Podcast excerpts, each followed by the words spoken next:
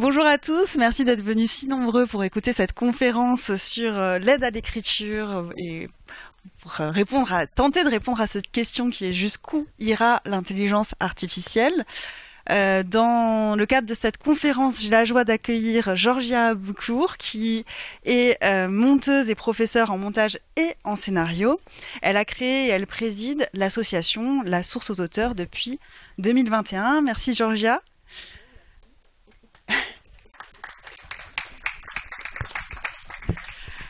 À sa droite, Mathias Schelbourg, qui est réalisateur et directeur de l'atelier d'Aruma. Merci Mathias pour ta présence. Et enfin, à ma gauche, David Defendi, qui est scénariste et romancier et cofondateur de la plateforme Génario avec Louis Manès. Merci David. Alors pour commencer cette conférence avec un sujet dont on pourrait parler pendant des heures, mais nous n'en avons qu'une et euh, à la fin vous aurez quelques minutes pour poser vos questions. Euh, je vais commencer par vous demander à partir de quel moment vous avez commencé à vous intéresser aux outils d'aide à l'écriture dans votre travail? Euh, Moi c'est quand j'ai découvert le copier-coller de Word il y a 25 ans. Ça a été une révolution. Et c'était il y a 25 ans. Et j'étais à la machine à écrire, euh, enfin au stylo, quoi. Et le coupé-collé de Word, ça a été superbe. Après, il y a eu Final Draft, machin, mais, voilà. Et l'intelligence artificielle, ça fait 4 ans.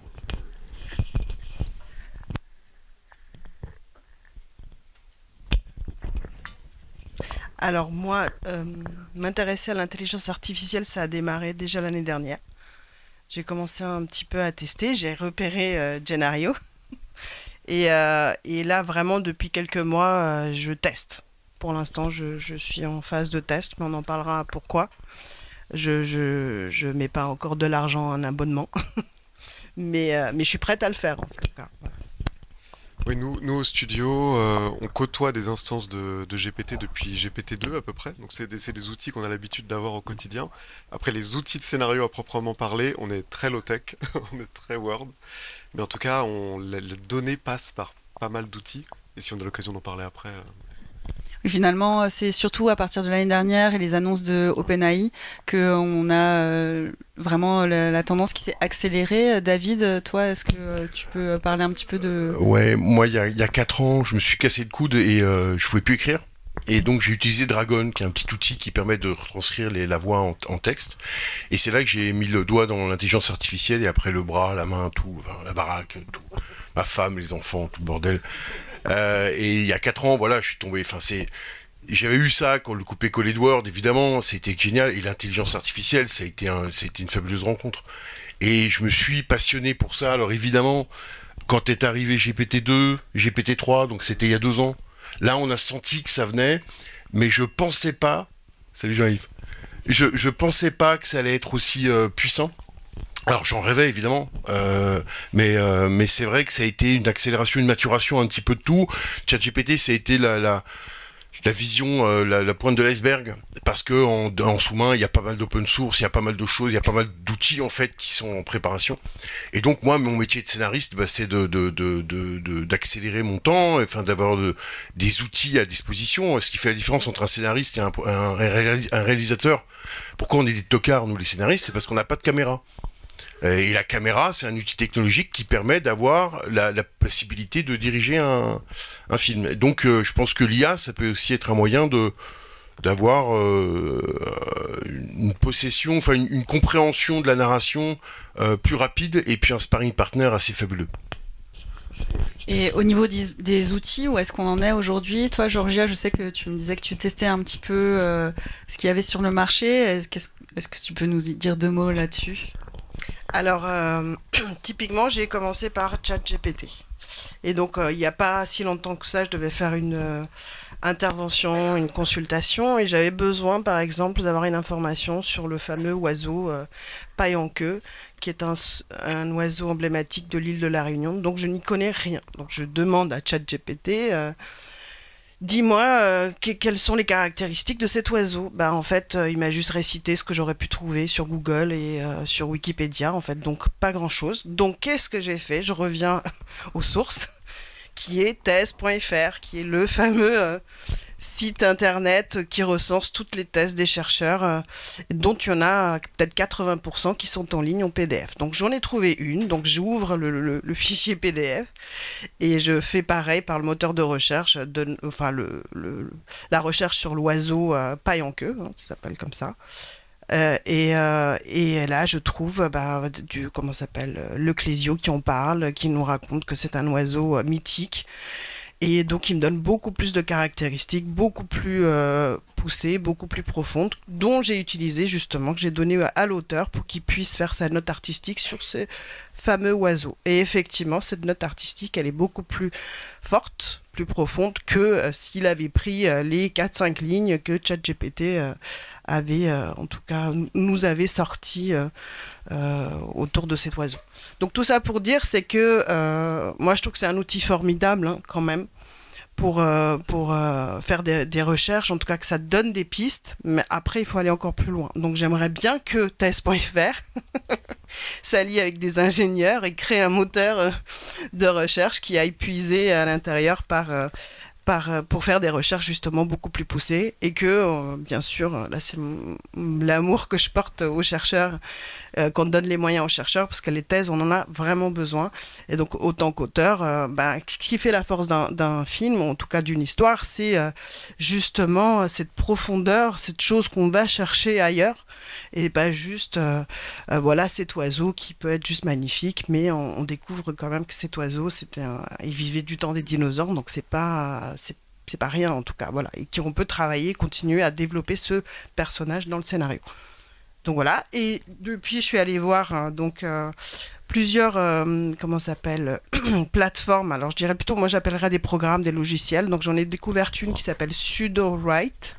Donc c'est une plateforme, plateforme américaine. Et donc c'est vraiment un logiciel qui te permet un peu comme Final Draft D'accord, mais ça te permet d'aller plus loin, de te préparer tes fiches de personnages, de remplir des petites cases. Euh, par exemple, ils ont mis en place euh, une structure euh, qui, qui, suit le voyage du héros. Donc, tu remplis la première étape. Donc, tu peux remplir avec une ou deux phrases qu'est-ce que ton personnage va faire? Et tu suis comme ça le, le voyage du héros. Et, euh, et, bien sûr, tu peux euh, commencer à écrire ton scénario et euh, à côté, tu peux sélectionner une phrase et il peut te tu peux redemander à ce qu'il te reformule la phrase. Donc moi, je les ai contactés parce que c'est en anglais.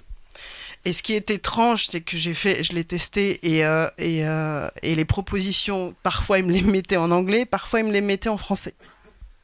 Donc euh, les, comment s'appelle les créateurs justement travaillent pour avoir une version française et ils développent aussi dans d'autres langues parce que l'intelligence artificielle permet aujourd'hui justement ça. Donc ça veut dire que ce logiciel on pourra très bien l'avoir en polonais, en roumain.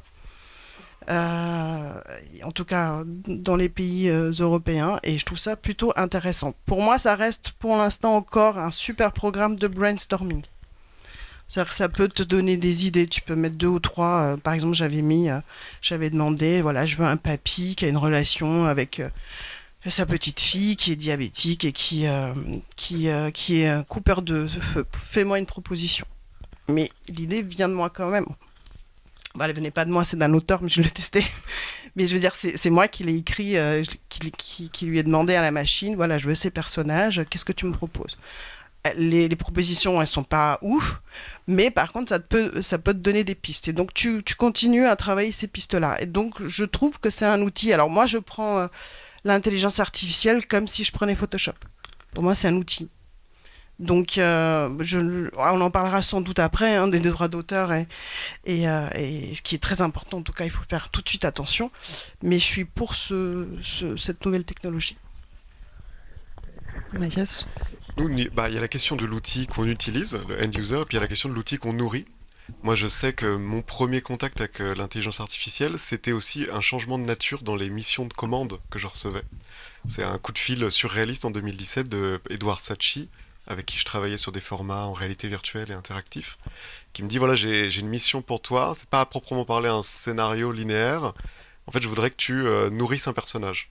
Je voudrais que tu construises la banque de données euh, narrative pour nourrir une AI qui va devenir euh, ce qu'il appelait un virtual being à l'époque. Au début, je savais pas que c'était les premiers prémices de ce qu'est aujourd'hui en train de devenir Meta AI avec ses, chatbots euh, interactifs. Et en fait, c'est intéressant parce qu'aujourd'hui, on est déjà passé à l'étape d'après, on est en train de se dire comment les scénaristes utilisent ces outils. Et en fait, là, la question centrale en ce moment, c'est avec quoi on les a nourris. Et en fait, c'est hyper intéressant parce que ChatGPT est un peu l'entrée principale de tous les jeunes scénaristes ou les scénaristes vers l'outil d'écriture. C'est un peu le premier contact la plupart du temps. Et en fait, c'est un peu le pire contact parce que c'est un des outils les plus bridés du marché. C'est un des outils qui a le plus de, qui a le plus de limitations en termes de, qui a des limitations éthiques énormes parce que c'est des gens qui sont, c'est, bon, faut pas oublier, c'est les outils de la Silicon Valley qui ont des, des objectifs en termes d'assurance, c'est trivial de le dire, mais qui font qu'en effet, on peut pas aller très très loin dans. C'est des outils de consensualité, mais qui sont conçus comme tels. Et en fait, ça fait que ce premier contact fait croire déjà aux gens que l'intelligence artificielle n'est pas si puissante pour le scénario, alors qu'en fait, c'est l'intelligence artificielle de ChatGPT qui est très mauvaise pour le scénario. C'est-à-dire que moi, j'entends, ça, ça, me fait, ça, me fait toujours un peu rire aussi quand j'entends des auteurs, par exemple, européens, dire j'ai tapé trois lignes euh, dans le ChatGPT, ça m'a sorti trois réponses très consensuelles. Donc euh, on n'est pas prêt de nous faire remplacer. Mais non, mais c'est parce qu'en fait vous n'utilisez pas le bon outil. voilà. Euh, on entend effectivement ChatGPT ne va pas faire un script de Paolini. Euh, c'est très clair. mais c'est parce qu'il n'est pas conçu pour. Et du coup, ça, beaucoup des scénaristes et des gens dans le monde du divertissement, moi j'ai beaucoup travaillé dans le monde anglo-saxon, savent ça et traînent depuis des années des outils vraiment propriétaires. Et ça, ça donne des choses très intéressantes, vraiment très très intéressantes. Euh, moi notamment, j'ai eu la chance de voir, euh, je reviens de Montréal, où j'étais invité par le Hub, et j'ai eu la chance de voir une œuvre en réalité virtuelle qui s'appelait Chomsky versus Chomsky. Euh, Chomsky, un des plus grands intellectuels du XXe siècle, spécialiste du langage, donc extrêmement pertinent, qui a beaucoup d'éléments de réflexion sur l'intelligence artificielle, et qui est aussi, paradoxalement, un des auteurs les plus, avec la plus grande base de données, puisqu'on a des kilomètres de conférences de lui, retranscrites à l'écrit, donc c'était parfait. Et le MIT a produit une intelligence artificielle custom, a traîné un machine learning sur son langage, sur sa vision, sur sa manière de s'exprimer. Et euh, une jeune auteure qui s'appelle Sandra Rodriguez a conçu une œuvre en réalité virtuelle où, avec Microsoft Azure pour la reconnaissance de la voix, on peut interagir avec cette intelligence artificielle qui est Chomsky. Et là, je peux vous assurer que là, quand on voit ça et qu'on interagit avec cette intelligence artificielle, c'est pas ChatGPT mais c'est clair que le chat GPT, c'est pas fait pour, le, pour la narration. De, la question du mal, la question du mal, il peut pas être abordé. Nous, le mal, c'est notre cam quotidienne. Quand on travaille en littérature, au théâtre, euh, enfin depuis Shakespeare, Homer, euh, voilà. Et donc, ChatGPT, évidemment, et puis cette espèce de, mauvaise compréhension de l'outil, de dire Ouais, j'ai testé des trucs, c'était naze. Mais euh, d'accord, mais là, on se rend pas compte, en fait, de la puissance qu'il y a en ce moment, de ce qui va arriver, de l'IA qui, écrit, euh, qui est beaucoup plus créatif que l'homme, écrit, qui écrit beaucoup mieux que l'homme. Et donc, ah, c'est horrible, parce que la blessure d'Arcissique est terrible. Hein, on apprend que la Terre est pas au centre de l'univers, c'est le Soleil, on apprend qu'on descend du singe, puis on apprend maintenant que les machines sont plus intelligentes que nous. Ah, ça, ah, supporte pas. Non, non, non, on veut faire brûler les mecs euh, comme Galilée, on va les faire brûler, les types, c'est pas possible. La blessure d'Arcissique est trop forte. Bah, c'est comme ça. C'est comme ça. Euh, donc maintenant, il y a une révolution copernicienne. Est-ce que c'est l'auteur qui est le plus important ou est-ce que c'est l'œuvre d'art? Ça va aller très très loin dans les années à venir. Euh, moralement, euh, l'humanisme tel qu'il nous le définit comme philosophie depuis cinq siècles, bah, on a vu que la Renaissance avait fait tomber Dieu de son piédestal avec l'imprimerie, avec la découverte de l'Amérique, avec les découvertes d'Échille et des, textes grecs et romains. Et ben maintenant, c'est l'homme qui, va tomber de son piédestal. Euh, alors voilà, c'est terrible. C'est une révolution pour nous, on est encore des croyants. Euh, mais quand on voit l'IA et quand on la s'apprend depuis quelques années, et ça veut pas dire que c'est la fin du monde. Cest qu'il faut arrêter avec ça aussi, de se dire ah ben c'est la fin du monde. Non, c'est pas la fin du monde. Le monde va continuer, il y aura toujours des scénaristes, des réalisateurs, des acteurs, il y aura toujours ça, il va y avoir plein de nouvelles créations qui vont arriver plein de gens vont s'en amuser, vont créer. C'est comme la, guitare électrique aussi qui débarque, les gens du piano, ou les gens du théâtre. Il faut regarder les gens du théâtre quand la caméra est apparue. On est dans un milieu du cinéma, et les gens du théâtre disaient non, non, mais c'est de la standardisation, c'est de l'abrutissement. On peut on peut pas faire de la narration avec une caméra. Et euh, bah si, euh, donc il y a ceux qui sont restés faire du théâtre et le théâtre est fantastique. Et il y a ceux qui ont pris une caméra. Voilà. Et donc euh, oui, bah c'est le virtuel a été inventé par le, par le, c'est pas pour les réseaux sociaux ni Internet, hein, c'est le cinéma. On n'avait plus le contact au, à l'acteur. on était devant un écran virtuel avec des, interférences, enfin des intermédiaires technologiques. Bah là, c'est une continuation toute simple de ce qui s'est passé avec l'invention du cinéma. Donc, est-ce qu'il fallait interdire la caméra parce qu'il y a des caméras de vidéosurveillance et parce qu'il y a les nazis qui se sont servis de caméra pour filmer? Donc, il faut peut-être interdire la caméra. Mais c'est les. Enfin, si on tombe dans des débats comme ça, on, on, on passe à côté de l'essentiel. On passe à côté de notre esprit enfantin qu'on doit garder, de notre esprit. Alors, on peut avoir l'esprit militaire. Moi, je viens des services secrets et des choses comme ça. Je sais qu'ils vont l'utiliser à mal et les, mafias vont l'utiliser à mal, c'est sûr, mais c'est à nous de l'utiliser à bien, pour faire le bien. Euh, mais quand il y a une guerre, ben si on si on fait des marches euh, pacifiques en face des nazis, on n'a pas beaucoup de chances de lutter contre leurs conneries, quoi. Donc il faut utiliser des armes, il faut utiliser ces outils, il faut s'en servir, il faut les apprivoiser, il faut, euh, on parlera des droits d'auteur et tout ça, il faut, il faut y aller, il faut y aller. Oui, puis il faut légiférer, c'est une, invention qui est assez récente. Et euh, là, justement, où est-ce qu'on en est en termes de droit? On peut peut-être en, parler un petit peu. Euh, peut-être que tu feras une présentation de Genario aussi avec euh, ton ordinateur pour montrer un peu à quoi ressemble l'outil. Et, euh, en termes de base de données, donc on parlait tout, à l'heure de thèse.fr, je ne sais pas si euh, nous tous chercheurs, on, sera, dans quelle mesure on, sera contacté pour déposer nos thèses en accès pour une intelligence artificielle. mais on a eu la, grève des acteurs à Hollywood et la grève des scénaristes qui a mis un coup de projecteur sur la question. Euh, donc euh, ils ont obtenu certaines, euh, certains droits. en Europe, on est encore à l'état de discussion. Hein. L'Europe et la France, c'est un peu difficile de, de, faire bouger les choses. Euh, Est-ce qu'on peut en dire deux mots déjà de la base de, des bases de données Toi, David, sur quelle base de données tu te bases Alors, le, il faut savoir que les, derrière euh, les, les, moteurs qui a les plus puissants ont pris tout sur Internet. Euh, donc ils ont été chercher euh, absolument tout ce qui était disponible sur Internet, euh, comme un humain. C'est-à-dire qu'un humain va aller lire, va aller lire des bouquins libres de droit, ceux de Balzac, ou il va aller trouver des scénarios. on ne sait pas à qui ça appartient, des scénarios de Scorsese ou des scénarios de succession qui sont disponibles. et l'humain va le lire. Et les scénaristes va s'en inspirer. L'IA fait pareil. Et malheureusement, elle a été cherchée dans des euh, textes euh, qui n'étaient pas protégés, enfin qui étaient, enfin qui protégés par le droit d'auteur normalement, mais qui n'étaient pas protégés par les par les, chatbots de l'IA. Euh, donc ce, ce problème-là, il a été légiféré il y a un an par la Commission européenne en disant que bah pour entraîner les IA, de toute façon, on acceptait ça et qu'à partir de jusqu'à maintenant, bah, c'est accepté. Donc il va pas y avoir de, de, problématiques sur les boîtes qui sont, sont inspirées. Mais maintenant, ce qu'il faut faire, c'est travailler avec les auteurs, rétribuer les auteurs, et c'est pas forcément dans la loi, c'est, je pense, dans le, modèle économique. Et les Américains, ils ont montré l'exemple, les scénaristes américains. Je pense que c'est ils ont bien réfléchi au, au problème et c'est la bonne manière de faire à mon avis.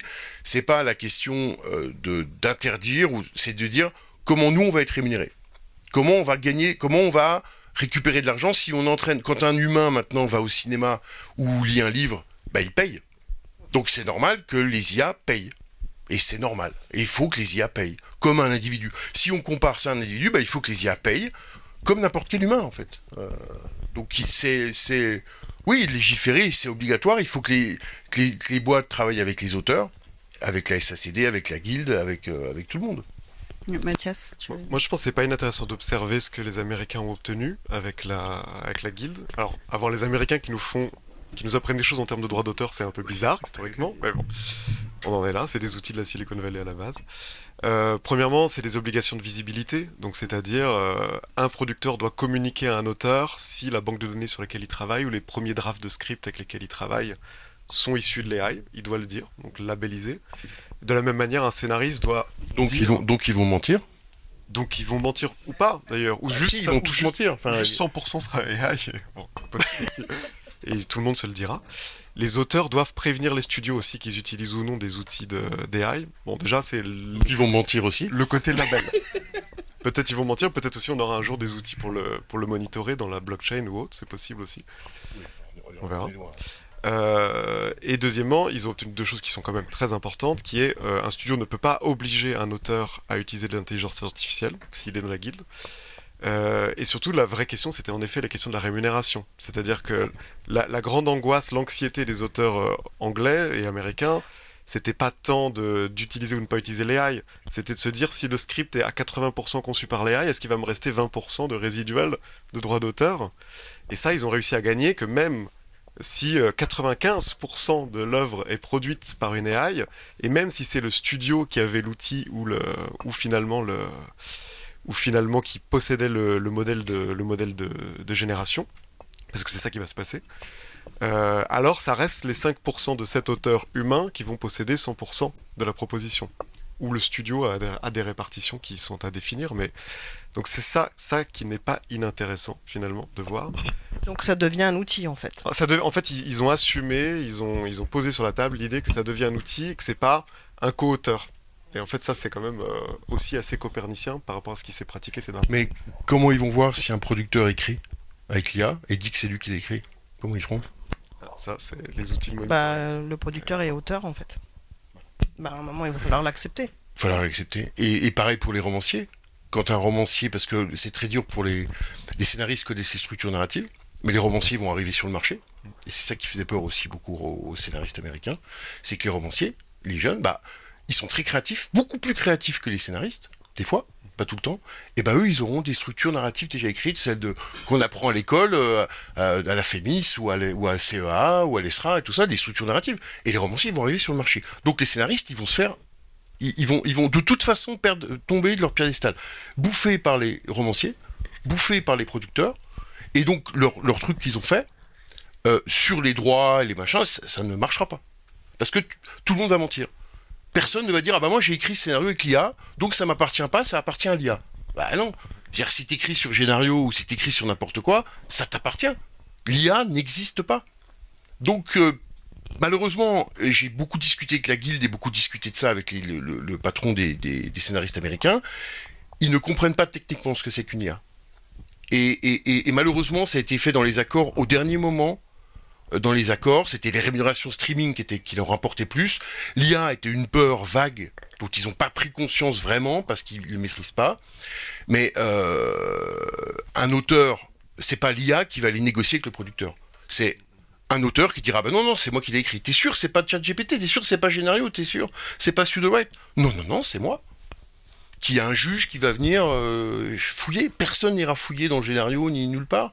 Donc les producteurs pareil diront non mais c'est moi j'ai fait le premier draft. Et puis maintenant tu peux faire la, la, Bible. Ou tu peux faire maintenant la première version. Non mais attends je crois que c'est l'IA qui a fait ça. Non non c'est moi. Voilà. Et, et donc techniquement, euh, tu peux pas, tu peux pas euh, empêcher ça. Voilà. Puis on peut aller encore un cran plus loin, c'est que là on parle de format linéaire où à la fin d'une écriture, il y a un script que un producteur et un auteur peuvent signer, mais en fait c'est aussi l'ouverture à des formats beaucoup plus interactifs et des formats beaucoup plus génératifs. Et là, quelle va être la place du droit d'auteur? Quand l'auteur, son rôle, ce sera de, de setuper, de programmer la générativité d'un outil. Et ça, ils ont, ils sont pas allés jusque-là. Non mais le droit d'auteur en plus c'est un problématique qui est, qui est absolument en sourcing que les IA a été chercher des, des œuvres non libres de droit.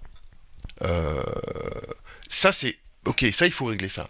Mais par contre à qui appartient le texte généré par l'IA N'importe. Enfin ça demande tellement de travail. L'IA c'est pas de la magie. On n'appuie pas sur un, un V, on fait un prompt, on appuie, ah le scénario est parfait, ah bah je vais aller voir le producteur. C'est c'est pas comme ça. C'est un travail énorme de prompt, de repromptage, de correction et tout. Donc 100% du texte appartient à l'auteur, parce que ça demande une expertise. L'IA n'a aucun droit. Donc les avocats ont beau rôle, parce que ça leur sert, de faire attention, attention. Tu payes des horaires, tu payes des heures comme ça d'avocat. Mais dire attention les droits d'auteur, après à qui appartient l'IA, parce que les droits d'auteur, quand un artiste contemporain, il fait une œuvre contemporaine, c'est l'intention qui compte. Et on devrait se rapprocher des artistes contemporains où tu mets une balle de tennis au milieu d'un truc, mais parce que tu as un concept, parce que tu as réfléchi à quelque chose, c'est une œuvre d'art. Et ça t'appartient. On devrait passer pareil pour les romanciers et les écrivains, c'est tu as eu l'idée, ça t'appartient. Tu as eu l'idée, tu l'as générée, tu l'as fait, ça t'appartient à 100%. Donc le problème des droits d'auteur n'est pas... en, en en- en aval. Je parle pas de l'amont, mais je parle de l'aval. Moi, je suis complètement d'accord. euh. Après, euh, je suis pour qu'on on ouvre euh, l'intelligence artificielle à tout le monde. hein. Que ça ne devienne pas euh, ChatGPT exclusivement, donc OpenAI ou Google ou. Enfin, ça coûte cher, hein, ça coûte cher. Non, mais ce que je veux dire, c'est qu'il y a énormément de jeunes, justement, pour le coup, parce qu'ils sont très créatifs, qui vont le prendre en main et qui créent eux-mêmes leur propre programme. Donc, d'ailleurs, Sudo Write, c'est c'est deux jeunes auteurs, en fait, qui s'y sont mis. Et, euh, et par contre, voilà, moi, le, moi, j'ai pas de problème à ce qu'on utilise mes scénarios une fois qu'ils sont produits pour entraîner l'intelligence artificielle. J'ai pas de problème non plus de vendre mon scénario pour euh, entraîner une intelligence artificielle.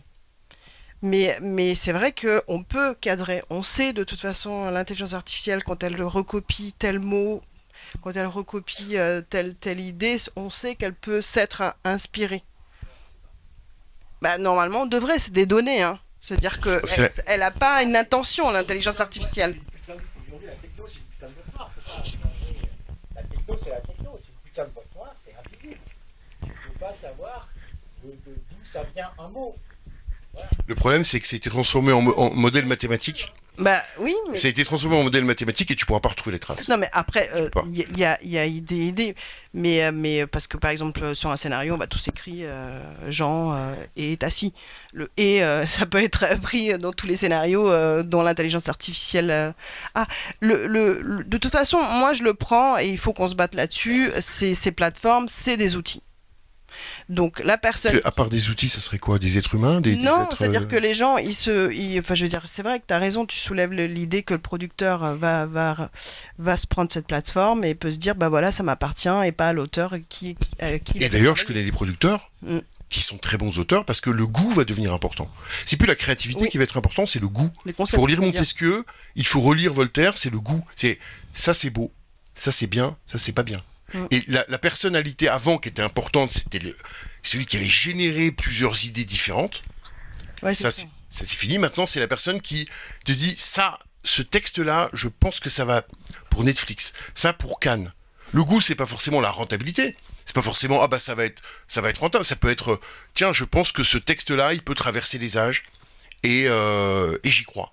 Et cette personne qui a le goût, malheureusement, heureusement, je ne sais pas, bah souvent ça a été le producteur euh, qui allait décider ça c'est bien, non, il faut que tu retravailles ce, ce parti-là, ou non. Ou le réalisateur.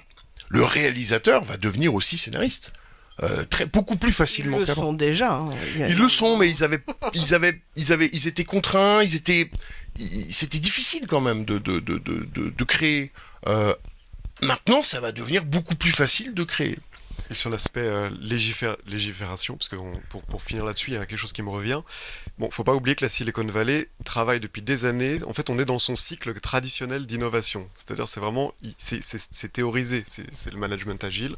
C'est terre brûlée d'abord. On lance les outils à fond. C'est le western. on crache des fusées, c'est le western, et on voit comment ça se stabilise. Donc là, on est dans la phase, on appuie sur le réacteur, et on voit ce que ça donne. Et pour s'en s'en donner une idée, par exemple, euh, OpenAI, lorsqu'ils ont fait leur conférence là, il y a quelques semaines pour annoncer leur nouvelle... euh, Oui, il y a une semaine, la fameuse conférence, un des points qui est le plus dingue, mais ça paraît presque fou d'un point de vue européen, c'est qu'ils ont annoncé l'ouverture d'un département copyright dans laquelle euh, ils s'engagent à couvrir les frais légaux de 100% des conflits qui pourraient être générés par leur Et usage. ça, c'est une puissance qui est dingue. Que Et là, les scénaristes n'en ont pas parlé, mais le copyright, le, le scénario fait partie de l'accord de copyright aux Mmh. États-Unis. Donc ça veut dire qu'en gros, ChatGPT s'engage à ce que si un scénariste demain, ou un auteur ou un producteur, a un pro- si un producteur a un litige avec un scénariste sur l'usage d'OpenAI, OpenAI couvrira les frais légaux. Parce qu'il ne faut pas oublier que c'est lawyer states, les États-Unis. C'est en fait l'enjeu, c'est pas de contrôler ou pas contrôler, c'est qui paye quoi. Ouais, ouais, et c'est exactement ça. Et en fait, le, le, le- le problème est résolu. Enfin, de, des, des problèmes de dire, ok, euh, c'est Microsoft fait pareil. Bon, Microsoft et OpenAI, c'est, c'est, la même chose. Ils disent, ok, bon, pour les problèmes des droits d'auteur, nous on paiera les frais d'avocat. Ils ont une confiance telle là-dessus que c'est. Ça devrait. d'ailleurs, les trois, les artistes, les trois artistes qui ont fait euh, procès à Stable Diffusion, euh, machin, ont perdu. Les trois, ils ont perdu parce que vous allez dire, ouais, mais euh, vous êtes inspiré de mon travail. Ok, mais ton travail était disponible sur le net. Bon. Euh, tout le monde s'inspire de ton travail. Tu vas attaquer un auteur parce qu'il a lu avant euh, ton, ton roman Oui. ah bah tu vas attaquer un auteur parce qu'il a lu. Non, enfin. Et en plus, c'est même pas un roman, c'est que des fois tu, tu diffuses sur le net ce que tu fais. Donc, donc ces, ces difficultés-là, elle est, elle, est, elle est intrinsèque à, à, à l'auteur. Et je pense qu'on a euh, aussi un problème de partage en France de scénarios. C'est hyper dur de trouver des scénarios en France parce qu'on est, on a peur d'être volé. S'il y a lecteur anonyme. Oui, ils en ont pas beaucoup. Hein. Enfin, Non, mais- franchement, ils ont pas Bah, ils tous. se débrouillent. Enfin, ils, Non ils mais se démerdent quand même. aux États-Unis, on on trouve 100 fois plus. Mais par contre, série, on ne trouve rien du tout. À part le CNC, de temps en temps. Met t'as trois séries par an. Tu Parce trouves que, une en fait, ce qui est en danger, c'est le concept européen du droit moral, qui est incessible. Euh, c'est c'est un concept qui est quasiment philosophique, c'est dire en fait l'auteur ne peut pas être dépossédé de son travail, on ne peut en acheter que des usages. Là où les Américains disent on peut tout acheter, c'est un tout travail, euh, Oui. tout travail se rémunère et s'achète et s'acquiert. Dans le jeu vidéo, parce qu'on en parle très peu, mais ça fait que il y a une fuite totale des scénaristes euh, vers le Canada, vers le monde anglo-saxon, voire il y a même des montages pas possibles où le droit d'auteur reste dans le monde anglo-saxon et les studios sont en crédit d'impôt fabriqués à Paris et c'est des Français des deux Non, mais côtés. moi, je- mes copains Euh, scénaristes américains, ils gagnent mais 3-4 fois plus Oui. leur vie que les scénaristes Mais français. donc, donc en fait, Et moi, nous, je- on a attaché une croyance des droits d'auteur, ou des droits après qui sont sur les restributions. Alors, les Américains, mais les mecs, les mecs qui sont payés, c'est 6-7% Oui. du budget total. Nous, on est à 3%. Mais nous, nous, oui, on se, nous, on se rémunère pas, mais on possède Oui. nos droits. Ah, on a nos droits. Alors, on a, ça m'appartient, et puis personne ça peut les regarder. Ça m'a- mais ça m'appartient. Euh, mais, mais tu gagnes pas de pognon, mec. Enfin, Voilà. tu dis. mais donc en fait, On préfère le pognon à la. au-delà de, au-delà de qui, a, qui écrit quoi, la vraie question fondamentale, c'est, en effet, c'est financier, c'est qui paye quoi, à quel endroit de la chaîne de valeur et de création.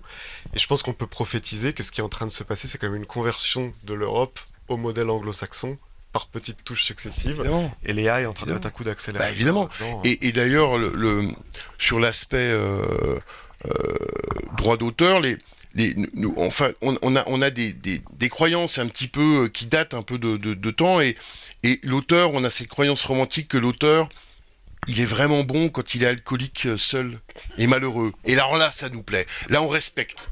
Moi, je viens du roman, hein, et c'est un délire. C'est pas toujours faux. C'est, c'est, non mais le mec, il doit être, s'il est alcoolique, malheureux, seul, puis il est mort. Alors là, on va acheter son bouquin, quoi. Là, c'est vraiment un auteur. Mais le mec qui gagne sa vie, qui a un petit peu, euh, moi, les agents, j'avais pas le droit d'avoir des agents quand j'allais voir mes, mes, mes maisons d'édition. Oui, mais ça, c'est, Ça fait très peu de temps. Ça, c'est pas inintéressant, parce que ce que ça soulève comme question, c'est est-ce que les gens ont encore envie d'acheter un roman s'il est écrit par une AI Alors les gens n'en ont rien à foutre de l'auteur en série. Histoire identique. Ah mais oui, mais les, d'abord depuis, la- depuis l'apparition des séries, personne ne sait qui a fait la série. Et ils en ont rien à foutre. Si demain c'est une IA qui crée, les gens n'auront rien à foutre.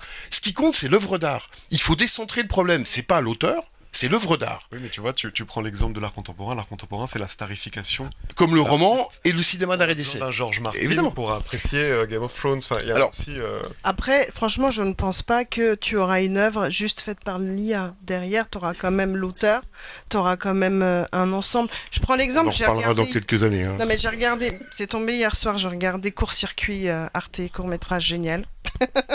Donc ils ont fait une, une, une émission spéciale euh, environnement, écologie. Donc je suis tombée sur un court-métrage donc euh, que j'ai dit à Alexia de regarder et en le regardant, je me disais putain, il est trop bien fait. euh.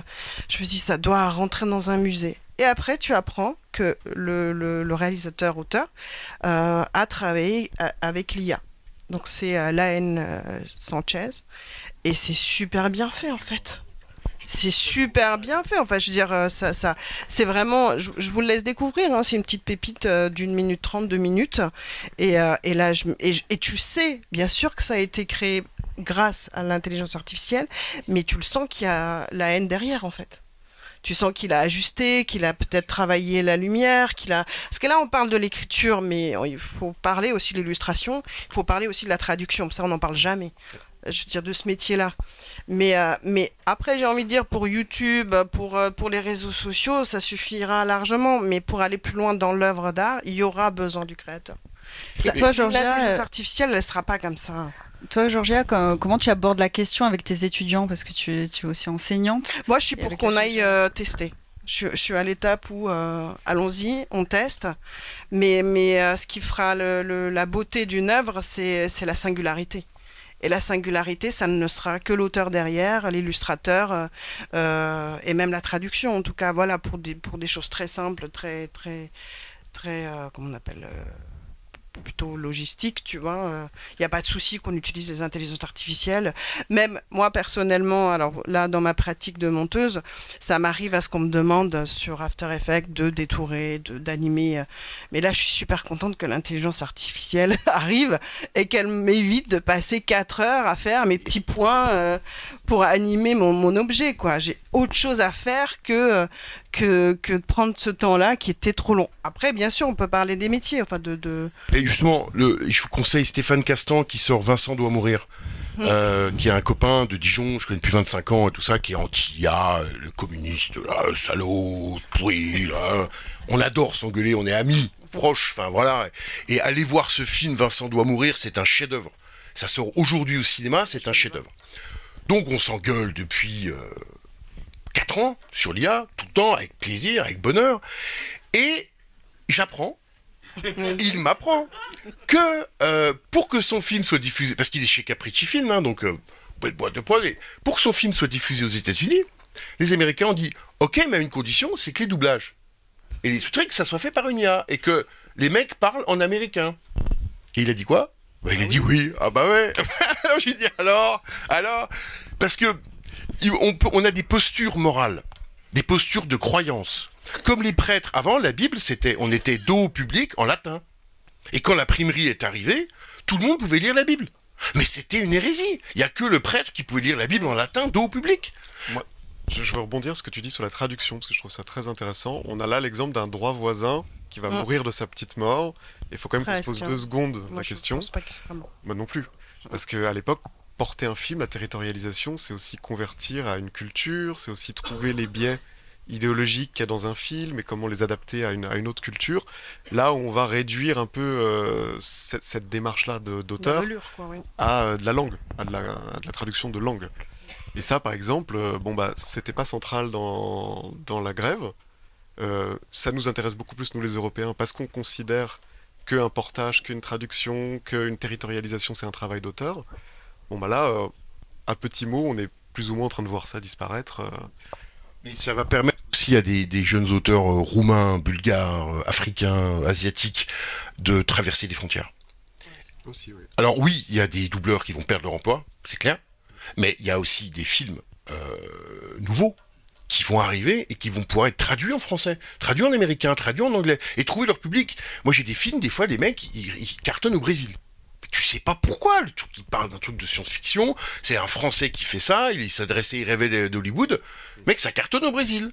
Et il ne sait pas Ce qui pourquoi. va surtout se passer, c'est que les films américains vont aller dans encore plus de pays. Alors voilà, c'est pas sûr, mais on peut rêver de ça, mais on peut pas, n'est euh, pas obligé de rêver de ça. Mais Pour un auteur, enfin pour un, un auteur euh, brésilien euh, qui va voir sa carrière décoller, combien de traducteurs euh, vont voir perdre leur travail Enfin, c'est aussi des Il questions. faut pas le voir comme une perte de travail. Il faut vraiment que, mais que ce soit les traducteurs, les auteurs, euh, les illustrateurs, il faut le prendre ça en marche en tout cas. C'est-à-dire qu'à un moment, les traducteurs, il faut qu'ils arrêtent de travailler pour pas grand-chose, parce qu'à l'heure d'aujourd'hui, eh ben, ils sont pas beaucoup payés. Alors je ne parle pas des auteurs euh, euh, de, de littérature, euh, vraiment son gagne-pain. Euh, et, et c'est à nous, et même nous auteurs aussi. Alors je vois passer les accords, non, en ce moment on est en train de les, de, de les, les épulcher pour justement comprendre ce qui se joue derrière. Mais, mais l'enveloppe, euh, par exemple, minimum qu'on donne aux auteurs, c'est peanuts. Alors, je, je tiens quand même à le dire parce que je suis monteuse et qu'on peut quantifier le temps de travail. Je pense qu'on peut aussi quantifier le temps de travail du, de l'écriture.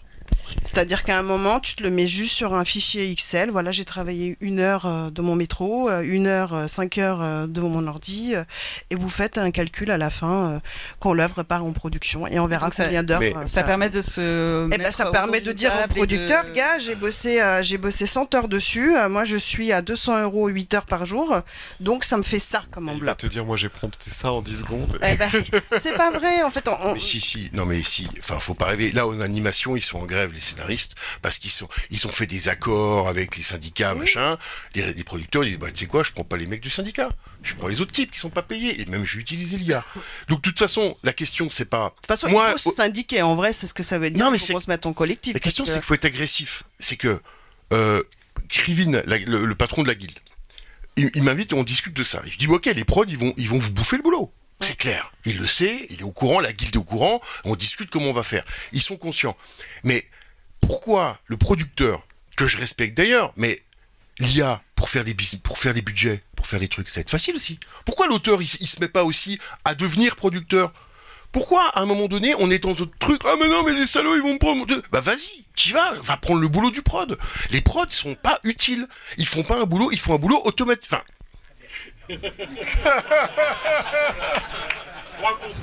Là, je viens... je viens de faire une erreur. Non, mais Là, je viens de perdre, en je viens de perdre 10 clients. C'est pas bon. Je retire ce que j'ai dit. Il est devenu producteur en fait. Je me dis, non, je retire. Le, le producteur est évidemment utile et tout ça, et, et surtout quand tu fais le... Non, mais dans le sens où, dans le sens que les plateformes peuvent s'inquiéter aussi. Quand on voit que les, les budgets des films en animation, science-fiction, fantasy, ça va être divisé par 10. À un moment donné, quand tu es réalisateur, auteur, tu dépendras plus de d'argent qui viendront des plateformes. Donc tu peux devenir toi-même direct avec ton public. Euh, tu, quand tu es auteur, tu t'occupes de faire les, les, euh, des, des, euh, les, les demandes CNC d'argent et tous les trucs. C'est quelque chose. Le business, l'auteur doit s'intéresser au business, comme les Américains. Et que l'auteur français, il doit arrêter d'être dans un mais il est enfermé hein, dans un truc. Ah mais moi je suis auteur, machin, je suis syndiqué. Non, fais comme les Américains. Tu parles d'IA, tu parles business. Tu parles avec les prods, tu deviens producteur. Et il faut, faut être business. C'est les rémunérations qui sont importantes. Et les droits d'auteur à la française, ça nous a foutu dans une espèce de posture romantique, euh, bête et dépassée. Ça, je suis complètement d'accord avec ça. Et d'ailleurs, c'est pourquoi les producteurs ont mis autant de temps? Parce que les producteurs ont peur aussi. Parce que le c'est le modèle sont studio qui est en danger. C'est Mais pas les auteurs. Exactement. Et en fait, euh, ça, c'est très Et les intéressant. producteurs ont peur des, des scénaristes. Oui. Parce que Oui. quand les scénaristes vont se mettre à apprendre leur métier, bah, ils le prendront leur métier. Et en fait, C'est deux. plus que ça, quoi. quoi. Enfin, toi, tu, euh, Mathias, je crois, tu, tu- tu viens de- du monde du virtuel et tout ça.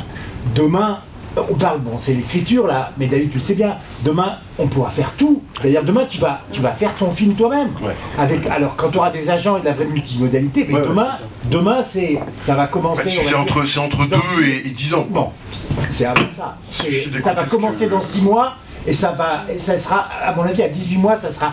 Dans 18 mois, je pense qu'on pourra faire un film entièrement.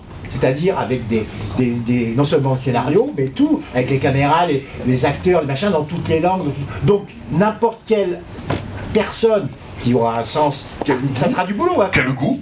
qui a du goût, qui a du qui machin, travaille. pourra être producteur, scénariste, euh, acteur. Mais écoutez, euh, écoutez ce qu'en et dit à Venise. Ça- Tout à fait d'accord avec ce que tu dis. C'est Tout quoi- à fait d'accord avec ça. C'est l'idée. Bien sûr. C'est ce qui est marrant, c'est que c'est l'idée originelle de euh, euh, merde comment il s'appelle The Trop Studio. euh, Coppola. De Coppola. Ah oui. Non, non, mais de, ouais, mais de Cop- ouais, mais il a fait, lui, il l'a fait ça. C'est-à-dire, The- non, il a, il a pas voulu le, Chaplin, il l'a fait lui-même. The- The- Coppola, il a voulu le faire, alors, avec d'autres technos qui servaient pas à ça, mais l'idée de The Trop, c'est ça, c'est faire un film sans acteur, sans, sans, sans écrivain, enfin, on va dire synthétique. Et on va arriver là, je pense, moi, dans 18 mois. Et donc, cette, cette question, dont, Mais c'est- toutes ces questions, elles vont être waouh! C'est déjà le cas parce On, va, fait, on, on passera aux questions contre après, studios, euh, parce qu'on a, on a quelques, quelques thématiques C'est qu'on pour voulait. dire que c'est déjà en train de se faire. Oui, Warner, bien sûr. Warner a annoncé hier qu'ils font un, un biopic sur Edith Piaf entièrement. En fait, Warner Mais est pas en c'est guerre contre animé, ses hein. scénaristes, Warner est en guerre contre TikTok. En fait, c'est ça qu'il faut. Mais Exact. Alors, alors, juste un truc, derrière la guerre des IA, c'est C'est des ça. guerres militaires, des guerres entre la Chine et l'Amérique. Donc, à un moment donné, si on pense que nous, petits Européens, qui n'avons même pas d'armée, parce qu'on n'a même pas d'armée, on va commencer, ouais, parce que, tu sais, tiens, on va faire une législation avec des trucs. T'es, mec, on est perdu, quoi. Il y a une guerre entre la Chine et l'Amérique, et comme tu dis, Warner sont en guerre contre TikTok. Et c'est des guerres de soft power culturelle. Ça. Et toi, euh, Georgia, avec la source aux auteurs, euh, comment tu fais pour, euh, parce qu'il y a des jeunes dans l'association, comment tu fais pour euh, les préparer à ça, en fait, à l'évolution du métier? Alors déjà, nous, euh, le cœur de notre association, c'est de nous réunir et nous faire des retours sur nos textes à la journée. On appelle ça des poules d'auteurs. Euh, donc euh, déjà, nous, on a décidé de se réunir en collectif. Donc dès qu'on doit signer ou discuter avec un producteur, on s'en parle entre nous. Et petit à petit, mine de rien, je rejoins David, c'est que on bascule aussi dans cette idée de je veux travailler avec un producteur et pas pour un producteur. Et s'il ne nous suit pas sur le projet, on le produit nous-mêmes. Donc les auteurs commencent de plus en plus euh, à prendre conscience que ben, la, marche suivante, c'est d'être aussi producteur. C'est vraiment important ce que tu dis, c'est vraiment ça. Le, truc, c'est. On a. Euh, il faut. Les réalisateurs, les producteurs. Moi, j'ai assisté à La Rochelle. J'étais avec euh, la, guilde, la patronne de la guilde, avec les, réalisateurs. Et donc, évidemment, le producteur, c'est toujours, le, méchant, évidemment. Mais alors, les scénaristes disaient que le réalisateur, c'était le méchant, parce qu'il arrivait euh, trois semaines avant le tournage. Puis, évidemment, il saccageait le scénario et il s'engueulait. Et j'ai posé la question à la guilde, et les romanciers, quand vous adaptez un roman ils font pareil, ils le foutent de côté. Donc il y a des parties entre les, guerres entre romanciers, scénaristes. Les romanciers ils sont en bas de la chaîne. T'as les scénaristes, t'as les réalisateurs, t'as les auteurs. La technologie va permettre de redistribuer les cartes. Et, euh, et, et donc être actif sur ça, être agressif au bon sens du terme, parce que moi les producteurs ce sont mes amis, je les aime beaucoup. si, si, si, je les aime beaucoup. Ce sont mes clients. Non, non, mais. et puis la question d'auteur dans, dans le cinéma, même à la naissance du cinéma, euh, au début on avait les opérateurs de prise de vue, est-ce que ce sont eux les auteurs ou pas? Et puis après il y avait la question des monteurs. Le monteur, euh, il à un moment c'était euh, Gaumont tout seul, hein. il signait tout. Hein, et puis le monteur, la figure du monteur n'est arrivée vraiment que à partir du parlant, à partir des années 30. Donc euh, cette question de qui est l'auteur et qui... Euh, c'est une question qui est aussi vieille que l'histoire du cinéma. Exactement, exactement, c'est ça. Et avant ça aussi. Ouais, mais les auteurs, enfin on, voit le cinéma parlant arriver d'ailleurs qui va fracasser l'industrie. On le voit un peu dans Babylone, hein, bon, bah, ça fracasse une industrie. Donc est-ce qu'il fallait arrêter, interdire le cinéma parlant pour, pour pouvoir essayer de quand même de légiférer? Fallait légiférer le cinéma parlant. Il fallait légiférer le cinéma parlant. Tu fais, tu légifères quoi? C'est une œuvre d'art? C'est un outil d'œuvre d'art? Euh, enfin, en tout cas, sur ce qui concerne la création. Mais l'auteur, il y a une révolution copernicienne un peu. C'est plus la Terre qui est au centre de l'univers, c'est le Soleil. Nous, il faut qu'on qu'on comprenne que c'est l'œuvre d'art qui est euh, au centre de l'univers et même plus loin que ça, le spectateur.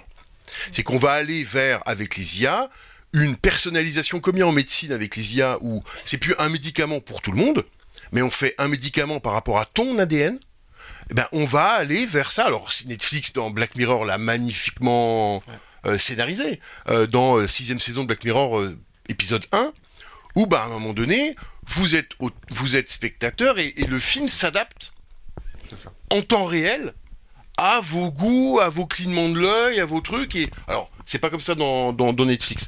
Mais disons que pour rejoindre ce que disait Jean-Yves sur le truc, c'est que la technologie va être telle, et l'Apple Pro d'ailleurs, Apple Pro, Apple, ils, ils, vont, ils vont rafler. On peut en débattre. Apple Pro, non, parce que le problème c'est la souris, le clavier et l'écran. Ça, ça va voler en éclats. Ça, c'est, c'est quelque chose qui va voler en éclats, c'est fini, on a fait ça, c'était super, pendant 20 ans. Mais en tant que créateur et en tant que, que créateur, on va, on va se passer de ça, et Apple, à mon avis, ont marqué des points forts euh, là-dessus, on va aller vers une nouvelle manière de créer. Euh, Moi, je veux juste rebondir rapidement, je redescends sur... Parce qu'on peut être très vite philo et high level. Je veux juste redescendre un peu sur du, concret. Ce que tu dis, bah, moi, je fais partie d'une association des auteurs de nouveaux médias qui s'appelle Elixir, qui représente, qui est très transversale. Il y a du jeu vidéo, euh, des nouvelles écritures, du cinéma.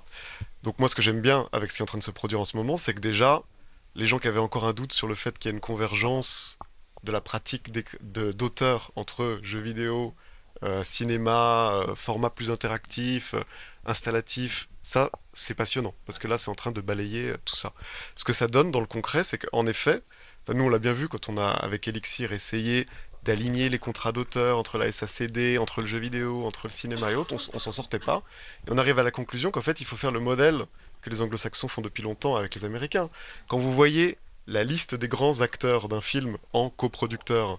Ah bah c'est pas, qu'ils ont mis de l'argent dans le film, c'est juste qu'ils disent en fait je coûte tellement cher, vous pouvez pas vous, pouvez pas me payer, votre système de droit d'auteur n'est pas à la hauteur de la valeur que je vous ramène euh, commercialement. Donc je suis co je suis coproducteur, donnez-moi des résidus comme un comme un investisseur du film parce qu'en fait moi ce que j'investis c'est mon comme un producteur associé. C'est ma valeur, voilà. Et en fait euh, ça va pousser les scénaristes à déjà à se starifier donc en fait, ça va faire l'inverse. Moi, on pense que ça va les gommer. Moi, je pense que ça va starifier les auteurs. Les auteurs vont avoir avec eux des poules de développeurs, euh, d'artisans numériques. On, va, on va voir apparaître une génération d'auteurs qui sera capable d'aller jusqu'à la fabrication d'une bible entière et qui va dire à Netflix, qui va dire à son coproducteur, bah voilà, c'est ça. C'est temps. C'est ça. Voilà, je suis euh, copro euh, minoritaire ou majoritaire sur ce projet et c'est à prendre ou à laisser, c'est ma copie. Et euh, en fait, c'est ça qui va se produire, je pense, en Europe, qui va permettre de protéger les, les auteurs, en tout cas, c'est-à-dire de les mettre dans des petits silos et de les faire monter en coproduction. Et je pense que les producteurs accepteront ça. euh, Et, et c'est absolument cette ambiance qu'il y a là, elle est hyper rafraîchissante. Oui. Parce que on pense créativité. Oui. Et on arrête de penser normes, éthique, légiférer, loi, interdiction. Et on est dans une emprise. Elon Musk a été premier à dire faut interdire l'IA parce qu'elle va détruire l'humanité. Le premier à sortir. Et le premier à sortir son IA. Et tout le monde est tombé dans le panneau. Non mais tout le monde est... Oh, ah mais c'est vrai, l'IA est dangereuse, faut... Attends, faut faire un moratoire, faut réfléchir. Les mecs, ils faisaient du business, ils ont voulu ralentir les autres Bah, oui, bien sûr. pour pouvoir prendre la place. Exactement. Et tout le monde est tombé dans le panneau. Ah, et le bah, monde a dit, ah ouais, en fait, l'IA, ouais, c'est vrai, putain, faut peut-être l'interdire, parce que c'est quand même dangereux. Attends, faut réfléchir, on va se poser. Et non il faut faire la différence entre l'usage réel de l'IA et le marketing. Parce que tu vois, tu parlais de ce film tout à l'heure, mais il y a beaucoup d'auteurs aussi qui sont, qui sont engouffrés dans le AI-based euh, film et autres. Ils ont utilisé trois prompts chat GPT pour, euh, pour vaguement euh, s'aider sur le scénario. En fait, le film n'est pas un film euh, basé sur l'IA. Donc, il y a- on est dans un grand moment marketing aussi. hein. Il faut bien euh, des fois redescendre. David, toi, quand tu as créé Génario, donc là, euh, vous allez mettre en ligne pour euh, les scénaristes, euh, comment, euh, comment vous avez fait pour euh, structurer euh, Alors, on a commencé par les romans. Euh, on- nous, on a commencé il y a quelques années, donc on a, on a, on a commencé par les romans, et on s'est intéressé à euh, faire sortir des nouveaux, euh, des nouveaux talents. Et c'était notre objectif. Alors, l'IA était périphérique, n'était pas centrale, parce que la maturité était pas là aussi. Et on a, donc, on a fait un logiciel d'écriture pour les romanciers, avec un concours d'écriture, et on a des bouquins chez Gallimard, des bouquins qui sont aidés chez Capricci Film, enfin des scénarios et tout, pour faire sortir de nouveaux talents avec les concours. Et l'IA nous a permis de voir un petit peu l'analyse. Il y avait, il y a trois sortes d'IA. Je, je fais des caricatures, mais il y a l'IA d'analyse. Vous avez un texte, une histoire, et ça va vous analyser combien de personnages, quelles sont leurs émotions, quelles sont les trajectoires. Il y a une IA de recommandation, qui est l'IA plutôt de Netflix, et j'ai aimé ça. Bah, peut-être que tu vas lire ce bouquin-là qui va t'aider. Donc, on avait fait une bibliothèque de chefs-d'œuvre où un auteur écrivait et on lui disait tiens regarde ce bouquin là qui a été édité en 1927 au niveau des thématiques il ressemble au tien. Donc ça permettait d'ouvrir le regard de l'auteur vers des, bouquins qu'il n'aurait jamais lus.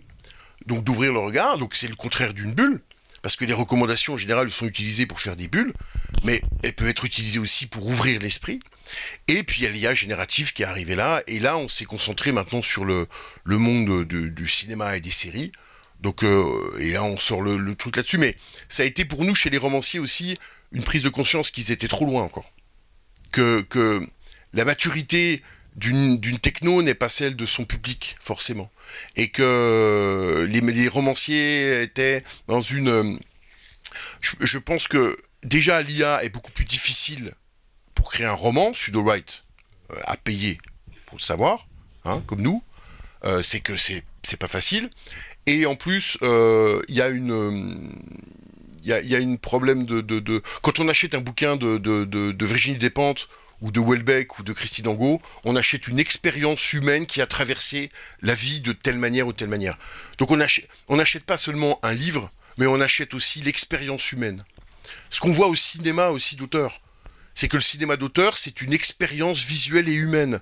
Euh, mais nous, on, on bosse avec Lars von Trier aussi là-dessus, et ils vont l'utiliser aussi pour les raisons qu'on a évoquées juste avant, de se dire bah moi je vais redevenir, comme disait euh, Marx, je sais pas pourquoi je sors ça, euh, possesseur de ses moyens de production. Enfin je sais pas pourquoi Ouais, je dis c'est ça. ça.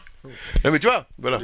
Une, une dernière question avant de laisser la parole au public. Euh, Mathias, toi, tu travailles dans l'immersif et est-ce que euh, il y a des spécificités dans l'immersif qui font que tu vas plus te tourner euh, vers euh, l'intelligence artificielle Bah oui, et c'est colossal. Et, euh, pour moi, c'est là que c'est vraiment intéressant. C'est pas le débat. Est-ce qu'on va pouvoir faire un script classique de, de, de, de 52 minutes TF1 avec les AI Là, la vraie question, moi j'ai eu la chance de travailler au département interactif de la BBC avec des auteurs. Je travaillais sur de la série Doctor Who. Et par exemple, nous, à l'époque, on travaillait sur des scénarios en branches. Donc on travaillait, euh, on scénarisait chacune des branches du scénario. Et à chaque étape, on peut pas s'empêcher de se dire, ah mais on aurait tellement aimé en faire plus, aller plus loin dans les branches, aller en fait arriver jusqu'au fantasme du contenu génératif. Et aujourd'hui, quand je vois Nvidia qui annonce euh, son programme ACE qui permet de totalement faire des personnages totalement génératifs dans les jeux vidéo, je me dis, bah moi, si j'avais eu cet outil-là à l'époque où on travaillait sur Doctor Who, on aurait programmé Nvidia ACE pour pouvoir prendre les caractéristiques des personnages et les grands moments narratifs qu'on avait designés et être capable de faire des histoires qui sont complètement custom. C'est-à-dire une histoire, chaque spectateur a une histoire, euh, a une histoire complètement euh, personnalisée. Et en fait, ils deviennent de plus en plus actifs. La télé de se mettre à 20h30 le lundi soir pour regarder son film TF1, c'est fini. Maintenant, c'est actif. Je vais choisir les trucs. Et les jeux vidéo, maintenant, prennent une part de, de, de la narration de plus en plus importante. Donc, on va vers bah, moi, moi, moi, je vois bien un monde à trois, euh, à trois branches. Une branche où c'est le flux.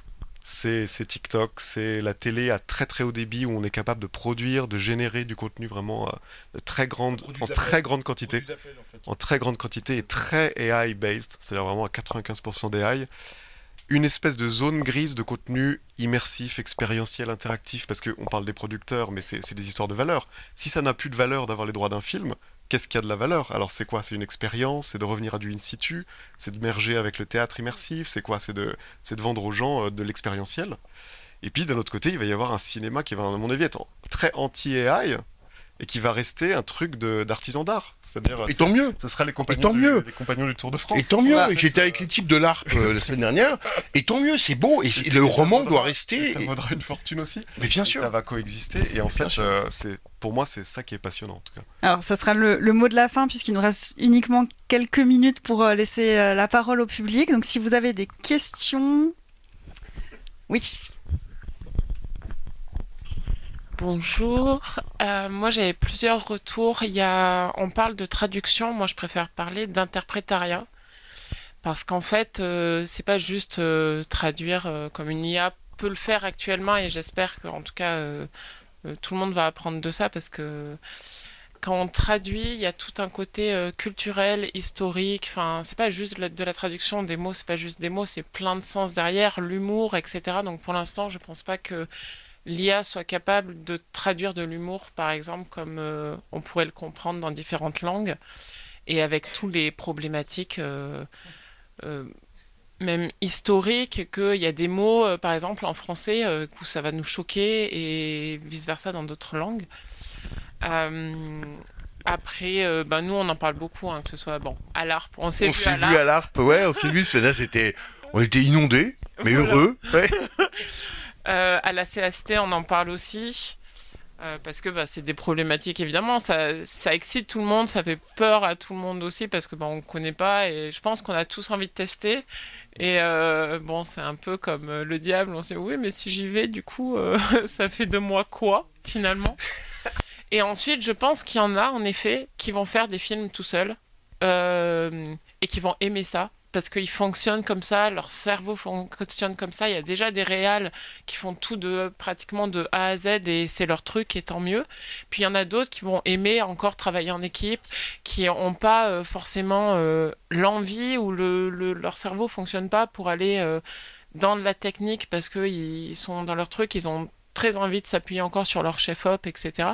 Donc je pense qu'en effet, elle va arriver, elle va apporter des choses à ceux qui vont vouloir euh, l'apprendre, et puis euh, ben, d'autres qui vont continuer à, fonctionner. Et, et moi j'aime le théâtre, j'aime le théâtre, aller au théâtre, voir les gens du théâtre, et y penser disparaître avec l'apparition du cinéma. Mais pas du tout. Pas du tout, au contraire, le théâtre devient important. Et ce que tu disais sur le truc immersif, on va peut-être redécouvrir des expériences humaines entre l'acteur, le spectateur, qui vont être beaucoup plus proches. Euh, rien, rien, rien, rien ne meurt en fait. Euh. Et, en fait, euh, bon, dans l'AI, on aime bien faire des analogies. Je vais en faire une qui va être très chère à Alexia, parce que c'est le sujet de sa thèse. C'est comme si on s'était dit dans les années 60-70 qu'en ayant fait des caméras plus petites, on, allait faciliter la vie des studios. C'est pas ça qui s'est passé. C'est que d'un coup, on a une génération de cinéastes qui descend dans la rue, qui filment autre chose. Un dogma. Voilà.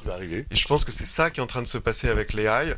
On l'attend comme un outil de productivité et d'accélération des flux traditionnel. C'est le cas. en fait, ce qui va se passer, c'est que les formats vont être bouleversés.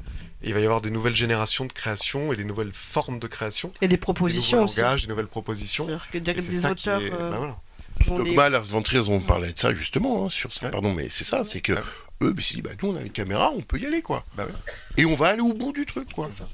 Même si, même si tout à l'heure j'ai dit que, quelqu'un pourrait faire un film entièrement tout seul, ce que tu as dit est vachement intéressant, c'est qu'il y a, en fait, elle demande et elle demande au sens qu'elle elle requiert plus de elle requiert plus de transversalité. Et c'est assez paradoxal, mais c'est hyper intéressant à la fois euh, artistiquement, créativement et humainement aussi. Pardon, je voulais dire. D'accord. Oui, non, c'était juste pour prolonger la, première partie de la question de, la demoiselle. Euh, concernant la, traduction, moi je suis auteur de doublage. Euh, qu'est-ce que l'IA peut faire du sous-texte en plus de l'humour, en plus des, des, en plus des, références culturelles, etc. Enfin, moi, je me sens pas du tout menacé en tant qu'auteur de doublage. Mais vous avez corrigé ce que fait l'IA. Ah oui, non, non, mais corriger, c'est tout réécrire. C'est, je veux dire, moi, moi, je forme des gens à l'écriture de doublage. Pendant 20 ans, j'ai formé des gens. Par exemple, on, ne, on, on a essayé, hein. on ne prend pas des gens qui n'ont pas la langue maternelle le français. On a essayé des gens qui sont parfaits, ils ont fait des études et tout, mais ça marche pas. Je suis d'accord, mais dans, la question du doublage, c'est vous êtes vous êtes euh, acteur, vous jouez dans un film, vous parlez en français, et les outils d'IA vous font parler avec la même voix, les mêmes mouvements de lèvres, en anglais. C'est ça la progression là-dessus. Pour ce qui est de traduire en français vers l'anglais, pour ce qui est des œuvres artistiques, romans, doublage de films et les sous-textes dont vous parlez, mais l'humain est beaucoup plus pertinent et affiné pour l'instant, et on va, il va affiner encore. On aura des meilleures qualités. il y a pas d'inquiétude. Juste pour dire un mot là-dessus, on avait sorti un dossier euh, chez MediaQuest qui parlait, euh, qui soulevait ces questions-là et qui parlait justement des, des, outils qui sont disponibles pour faire du sous-titrage automatique et la place des auteurs. Et on avait abordé un petit peu ces questions. Et ça, je rebondis un peu aussi sur ce que tu disais sur l'interprétation. Euh, vraiment, je répète ce que j'ai dit au début, mais l'AI est idéologique. Les outils sont idéologiques. C'est-à-dire que OpenAI est ouvertement woke. C'est-à-dire que c'est intéressant, tu parles d'humour, tu parles de... C'est des choses qui sont des, des biais culturels. Tu veux dire que les woke, ils n'ont pas d'humour? Je sais pas ce que j'ai dit. non, non, je, tu vas pas sortir de la salle. Moi, les producteurs, l'humour, vas-y, sensibilité. Parce que les woke n'ont pas d'humour, ça se voit d'ailleurs. J'ai pas dit ça, j'ai pas dit ça. Si, si, c'est ce que tu as dit. Je l'ai même pas sous-entendu. Donc, en fait, la question, c'est euh, c'est faire attention aussi aux outils parce que derrière, ce qui se cache, c'est l'uniformisation. Et l'uniformisation, elle, se niche dans les doublages, elle se niche partout. Et donc là, les outils, c'est fondamental. C'est-à-dire, euh, est-ce qu'on écrit avec. À quoi on sous-titre? À quel outil on traduit? Est-ce que c'est une traduction littérale? Est-ce que c'est purement langagier? Est-ce qu'il y a des biais culturels qui sont autorisés ou pas? Il faut, vous dire que cette, pensée de se dire, elle n'est pas encore prête à faire ça, ça faut vraiment se la retirer du cerveau. C'est-à-dire, c'est, c'est vraiment un outil surpuissant, beaucoup plus puissant que le cerveau humain. C'est comme si 9 milliards d'individus avaient un seul et même cerveau. Enfin, faut, faut aller quand même à la hauteur du débat. Faut, faut, il faut pas avoir peur de penser ça. L'intelligence artificielle générale, générale telle qu'il l'envoie, elle arrive, elle est là. Enfin, je veux dire, elle, quand tu dis du sous-texte, oui, oui, elle, oui, on peut programmer l'intelligence artificielle à faire du sous-texte, à faire de l'humour fin, on peut la programmer à faire du cynisme, on peut la programmer à faire de l'humour noir. Mais c'est pas le cas des outils sur le marché à l'heure actuelle parce qu'ils sont faits avec un très fort degré de consensualité. Sur X, notamment, euh, il y a en ce moment Elon Musk qui vient de sortir son intelligence artificielle après être allé en Grande-Bretagne et dire qu'il fallait faire très attention La même semaine. Et la même semaine, exactement. Et euh, l'intelligence artificielle utilisée sur X, elle peut faire de l'humour, elle peut faire des blagues. Euh. Parce que pour faire de l'humour, il faut se moquer, il faut être méchant. Mais souvenez-vous, souvenez-vous, les premiers, il y a en, 2000, en 2012, quand Microsoft avait mis ses premières AI en ligne sur Twitter, ils avaient eu un problème, c'est qu'au bout de 48 heures, l'AI était devenue nazie. elle, avait, elle avait analysé un pool de données qui était très complotiste, parce que si tu regardes la masse des messages sur Twitter, c'est très, c'est forcément très haineux et très, très straight to the point. ils avaient été obligés de la retirer au bout d'une semaine. Donc quand vous voyez un chat GPT qui répond correctement à toutes les questions, imaginez le travail derrière des ingénieurs pour arriver à, en fait, à, créer des biais. Après, il y a des moyens de le hacker aussi. Euh, oui, oui. Il y a moyens de hacker. Ils vont disparaître progressivement, enfin, faut pas se leurrer. Oui, bonjour. Je suis auteur-réalisateur de, documentaires pour euh, la télévision. Euh, je me retrouve dans beaucoup de choses qui sont dites euh, aujourd'hui. et notamment, je trouve qu'il y a une position un peu bizarre, qu'on est celle qu'on prend généralement le grand public ou même les professionnels vis-à-vis de l'IA, c'est de se mettre de un en position d'infériorité C'est-à-dire se dire l'IA arrive, du coup, elle va remplacer mon travail de créateur, mon travail, alors que on se dit pas l'IA arrive et ça peut être un super assistant. je vous retrouve dans After Effects, Premiere, des outils de transcription automatique d'une interview, pas obligé de taper des sous-titres pendant des millions d'heures, de roto automatique. C'est voilà, c'est je, je comprends pas pourquoi déjà on, on lui donne cette place-là déjà de, Dieu, mais euh, autoproclamé, euh, mais qu'on lui donne, hein, parce qu'en vrai c'est un outil. Si on ne sait pas prompter, si on ne sait pas l'utiliser, ça sert à rien. On peut pas en faire grand-chose à part sortir des recettes de cuisine et des histoires pour les enfants. parce qu'on est traumatisé par la fracture numérique. Mais, mais je ne sais pas par quoi on est traumatisé, mais déjà on lui donne une posture euh, qui est, qui est, qui est un peu bizarre, c'est-à-dire que c'est à nous de rester les maîtres d'un outil qu'on a créé, donc ça c'est quand même pas très dur de rester maître d'un outil qu'on crée. Et, et, et moi je trouve que l'impensé aussi, c'est avant de légiférer avant d'avoir peur, c'est de se former en fait. C'est-à-dire qu'il n'y a, a, a, rien, moi j'entends rien, et je le dis parce que j'ai une double casquette, j'ai un centre de formation aussi à côté, mais, mais au niveau de la formation, en fait, je pense que c'est d'abord le nerf de la guerre. C'est-à-dire que maîtriser l'outil, on n'en parle jamais et c'est un impensé, alors que c'est la première chose à faire et à se demander. Et, moi, je le vois sur certaines euh, formations euh, qui sont destinées à des créateurs, à des auteurs euh, ou à des artistes. Bah, il y a certains formateurs qui disent non, je ne peux pas parler d'IA pour, pour l'écriture de certains scénarios de BD ou de la réalisation de trucs d'anime parce que c'est touchy, parce que c'est ci, parce que c'est mi. Alors, je pense que c'est là où se joue la capacité notre capacité de garder la main se joue dans notre capacité à maîtriser l'outil. D'être un enfant, de rester un enfant qui joue et qui s'amuse, plutôt qu'un mec euh, sérieux qui veut interdire. Et oui, Georgia, je sais pas. juste utiliser euh, les outils qui sont mis à sa disposition. Georgia, en tant que formatrice, en tant qu'enseignante. Alors, nous, on y pense déjà. Moi, j'en parle déjà avec mes collègues. Hein, C'est-à-dire qu'il faut vraiment mettre en place euh, des, des, formations autour de, de l'IA. Hein, ça, il n'y a pas de problème. Donc là, je parlais tout à l'heure avec un centre de formation justement pour adultes et, et on se disait qu'il fallait qu'on se réunisse pour voir quelles sont les formations qu'on pourrait mettre en place. Euh, sachant que on a besoin de toute façon des formations parce que c'est vrai qu'y aller toute seule euh, sur ChatGPT ou, ou même euh, bah voilà sur Puis savoir vers, vers quel outil se former tout simplement. Exactement. et de toute façon, moi je voudrais quand même dire c'est qu'à un moment il faut faire confiance au public c'est des gens hyper curieux. Donc, euh, tu veux dire, les, les propositions qu'on va leur faire formater, euh, je suis désolée, sans trop critiquer euh, les Marvel, moi ça m'ennuie. Euh, on aura envie d'autre chose. Et si vous regardez la plupart des gens, et de tout âge, et surtout les jeunes, ils regardent pas tant que ça. je veux dire, ils, regardent beaucoup ce qui se passe sur Internet, sur les nouvelles choses qui apparaissent. Ils, ils regardent plus la télévision traditionnelle. Euh, donc euh, moi je fais complètement confiance aux jeunes et, d'ailleurs je leur demande souvent euh, dès que vous voyez une nouvelle série, un, un, nouvel artiste sur YouTube, hein, franchement envoyez-moi parce que moi je suis très curieuse. donc moi j'ai foi hein, et, et j'en reviens sur ce que Mathias dit, dit. En tout cas, on a besoin de vivre des expériences. Donc on retournera au théâtre, donc on ira au cinéma aussi parce que le cinéma, voir un film sur grand écran, c'est quand même pas la même chose que de regarder toute seule sur son canapé. C'est quand même une quand tu veux expérience. un peu tes radio sur la formation, sur la formation de l'AI, ce qui se cache derrière, c'est cette opposition qu'on a construite qui est très artificielle entre L et S globalement. En fait, les auteurs se sont sentis protégés de la technique pendant euh, des décennies. Et en fait, là, il va falloir qu'on cesse cette opposition, euh, l'auteur d'un côté, le technicien de l'autre. Et c'est très compliqué, parce que c'est très compliqué de former des auteurs même à ce que c'est. Mm. Que, que, du machine learning, comment ça fonctionne, sur mm. comment ça c'est basé. Et... Juste prendre une dernière intervention de Jean-Jacques Geoffrey et, euh, et ensuite on, on, va devoir conclure. Il faut peut-être la... Tu peux t'en Il y a qui fonctionne pas. D'abord, merci pour ce débat très vivant et, euh, et super intéressant. Euh, moi, je suis directeur d'un centre de formation qui est l'ESRA. Euh, la question de l'IA se pose évidemment.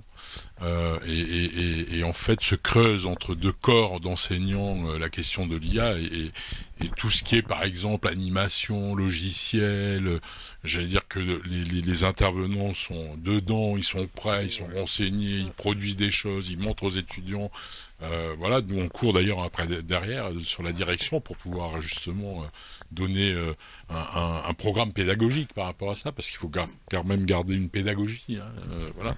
Et puis il y a la réticence d'un corps enseignant qui, lui, est plus porté sur le, littéraire, l'écriture, la réalisation, la mise en scène, où tout d'un coup, c'est le diable, l'IA et le diable. Et, donc voilà, donc ça, on le vit en permanence.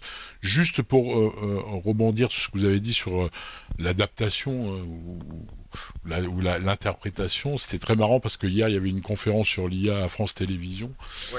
J'ai essayé de me connecter ah désespérément, ça marchait pas. Ah J'étais emmerdé. Je sentais compte provincial et plouc. Non non mais c'était super intéressant. Il y avait un philosophe Sadi, je crois, qui s'appelle. Sada, Sada, oui, voilà, Eric Sada, c'était assez intéressant. Et à un moment donné, il y a une expérience qui était faite sur le journal télévisé où euh, Anne-Sophie Lapic euh, euh, présentait donc une information en français, puis simultanément ensuite, enfin après, en espagnol et en anglais. Ben, ça marche pas. C'est-à-dire que la traduction ne, marche pas parce que tout simplement les intonations, les regards, les, euh, la, posture même du corps ne fonctionnent pas. D'où, d'où l'intérêt aussi, sur, on parlait de, des voix, est-ce qu'il faut vraiment dans le doublage conserver la voix de l'acteur original? Moi je pense pas. quoi. Hein. Pasolini disait par exemple, oh là là, marxiste. Pasolini disait que la, marxiste encore la, la, vraie la, la vraie version de la vraie version de Salo était le doublage français quoi parce que ça venait euh, évidemment du, du de, de, de, ça de, donc voilà donc euh, non mais en fait euh, il faut accepter évidemment la pluralité. mais bien sûr. Il faut pas être pro IA en disant si tu prends pas l'IA tu vas mourir c'est hyper toxique. Non mais ça je supporte pas. Moi je fais de l'IA et tout. Après quand je vois les mecs, ouais, mais si tu n'utilises pas l'IA, tu vas voir, tu vas mourir, ton métier. Tu dis, mais non, c'est pas vrai. T'es pas obligé d'utiliser l'IA. Tu peux très bien faire ça. Mais par contre, il va y avoir une transformation des métiers, forcément, qui doit prendre en compte. Voilà. Qui doit prendre en compte et, le libre arbitre. Exactement, la liberté des gens. Et, et, et, en plus de ça, le, le, le, le fait qu'on ne pourra pas aller contre, quoi. Soyons, soyons clairs. C'est ridicule. C'est ridicule. D'où, d'où, euh, d'où comment l'enseigner. Euh, voilà. Quand je vois par exemple que Sciences Po euh, a interdit l'utilisation de ChatGPT pour les mémoires des étudiants, je suis mort de rire. Non mais ils sont paumés quoi. On va on va devoir s'arrêter s'arrêter sur ça. Euh, merci beaucoup, merci, à vous tous les trois d'être venus pour animer cette conférence et merci à vous.